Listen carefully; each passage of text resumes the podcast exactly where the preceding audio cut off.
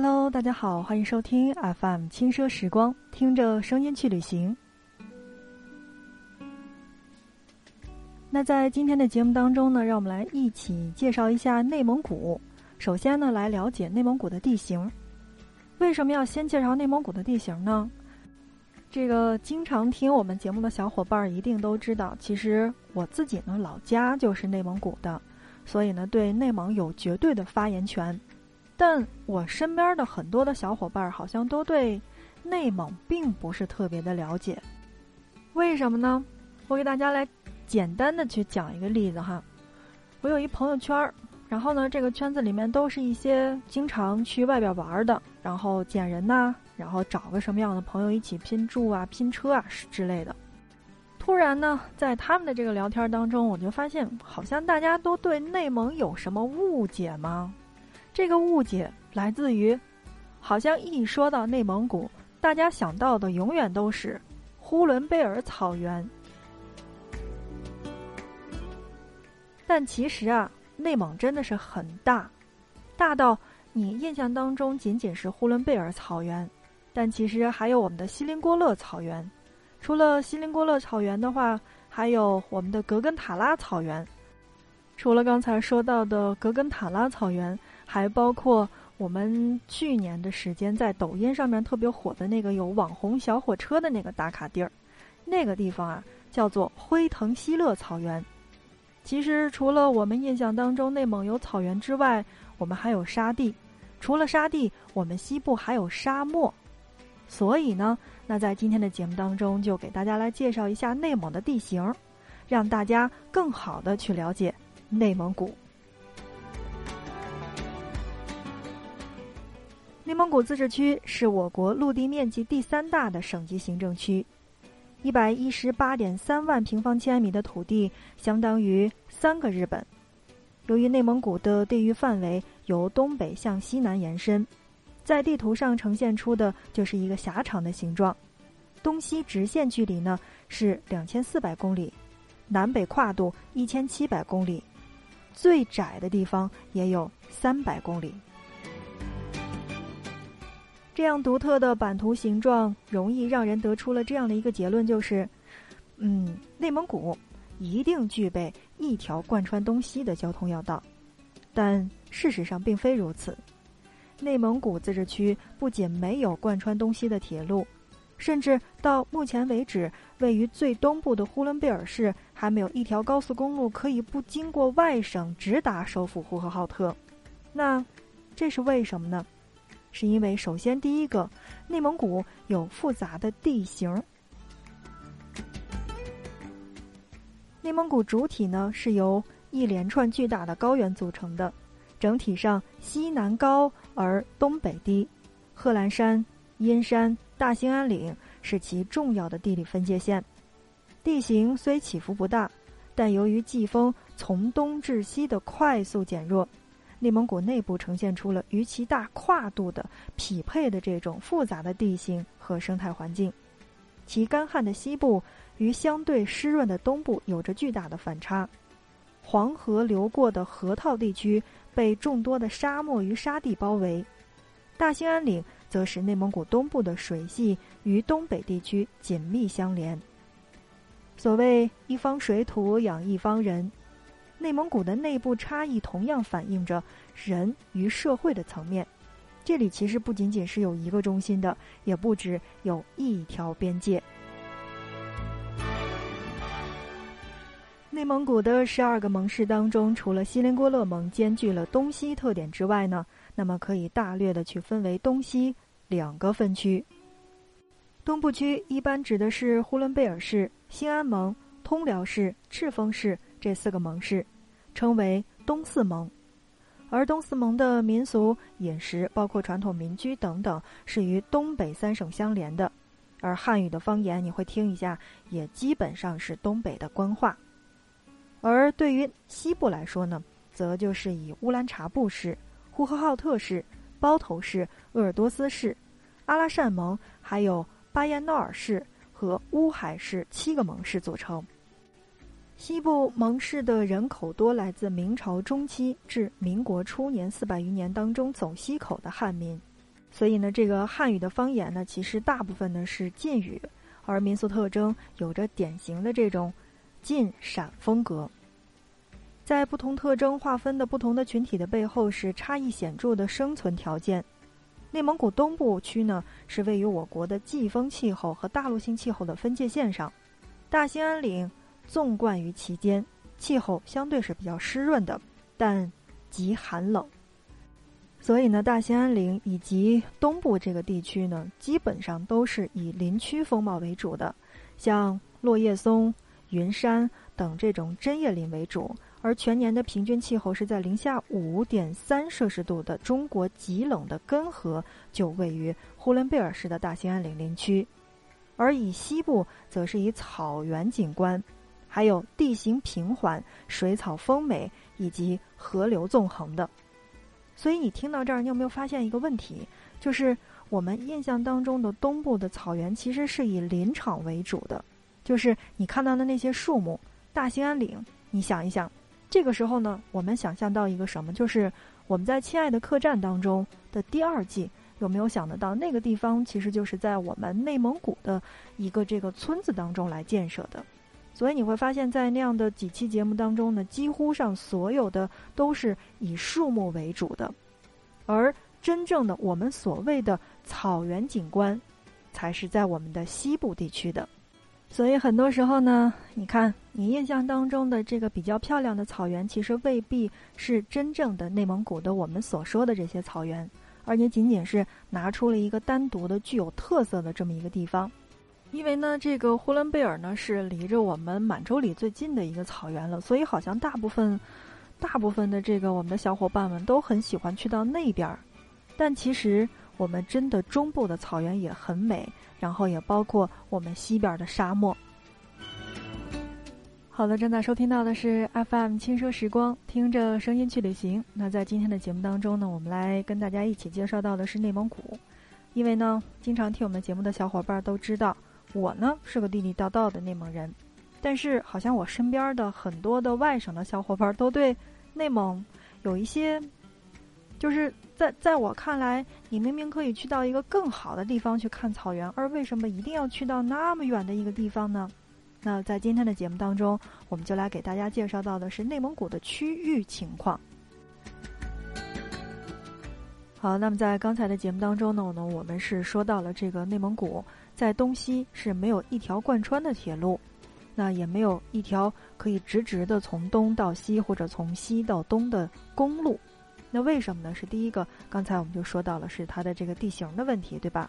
那么还有一个更重要的原因，其实我觉得就是缺少经济需求。为什么？是在于这个广阔无垠的土地上呀，仅仅是有两千五百多万人口。那设在中国的三十四个省级行政区之中的排名呢，其实是倒数的。呃，在十二个盟市之中，人口最多的赤峰市。也仅仅只约四百三十四万人，而首府呼和浩特辖区之内呢，只有约二百八十七万人。你觉得有必要修吗？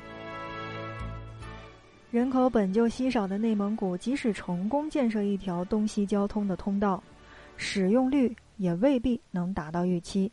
这是因为内蒙古自治区对于东西交通的需求其实并不是那么特别的大。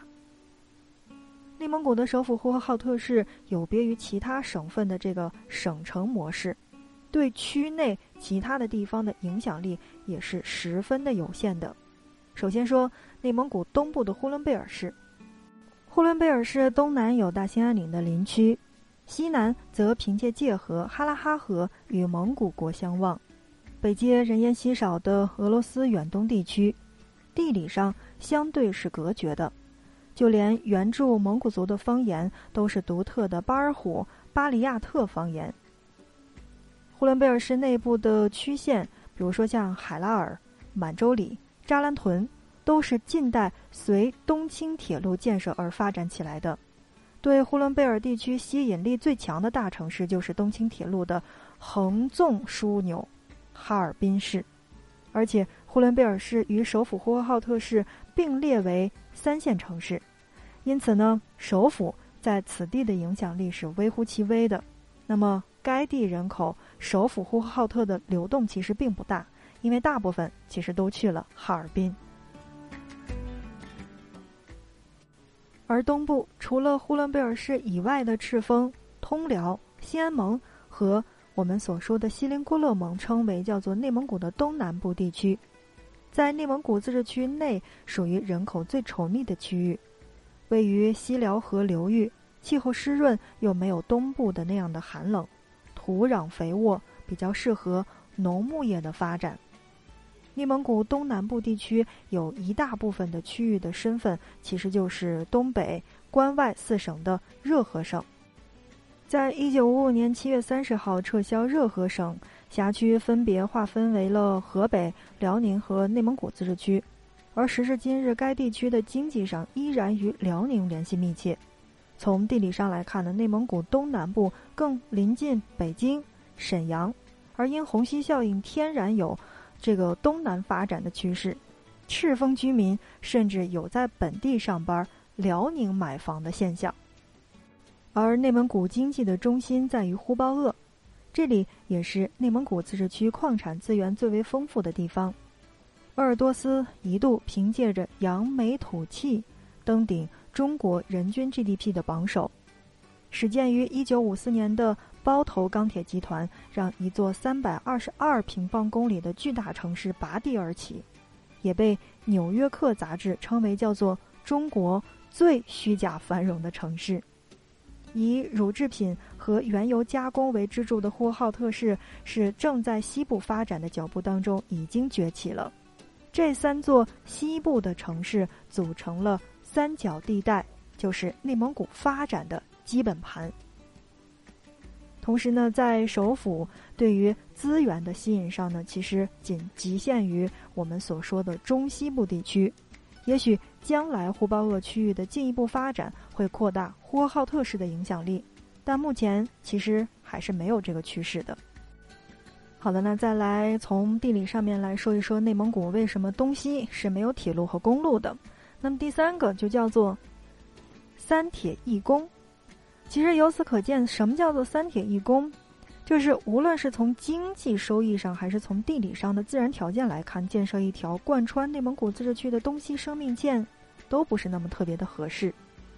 不过从长远来看的话，那我觉得内蒙古自治区内连八省，外接俄蒙，那么土地呢资源丰富，发展潜力也很大，连接内蒙古东西部是其实是具有一定的战略意义的。那么，呃，为什么至今内蒙古的省内是还是没有这个交通呢？我们今天依然是这样的一个主题哈。首先，铁路上，除了经济需求之外，内蒙古的东西部的铁路辖区内其实是分管三家铁路局的。这个我相信经常坐火车的小伙伴们一定是有了解的，因为呼伦贝尔市的铁路是东北铁路网丁字形架构的主线之一，是属于哈尔滨铁路局的管辖的。呼伦贝尔地区的铁路支线规划建设权也是属于哈尔滨铁路局的。内蒙古东南部包括兴安盟、赤峰、通辽的铁路，基本全线的这个规划是属于沈阳铁路局管辖的。仅吉宁到通辽的吉通线一线是属于呼和浩特市铁路局，而呼和浩特铁路局的管辖范围就是以通辽市为起点的内蒙古的。中西部地区，有没有被我这样的说话绕晕？就是其实内蒙古的这个铁路线是分为三个地方管辖的，第一个是哈尔滨铁路局，第二个是我们的沈阳铁路局，而第三个是属于呼和浩特铁路局的。那我记得在做这个关于甘肃的节目的时候呢，说到了一个故事。那么在内蒙呢，其实也有一个小故事是要跟大家来分享的。那今天的节目的时长呢是有一点点长的，不知道这一期的节目内容是不是你还喜欢呢？如果喜欢的话，欢迎来加入我们其中。如果你觉得有什么不满意的地方的话，也可以在节目当中来给我们留言。那下面来说一说这个小故事，就是如果一个来自满洲里的学生要到首府呼和浩特上学的话，火车要先经过黑龙江齐齐哈尔。吉林白城、内蒙古通辽市，最终转展到呼和浩特，时间是长达三十四个小时。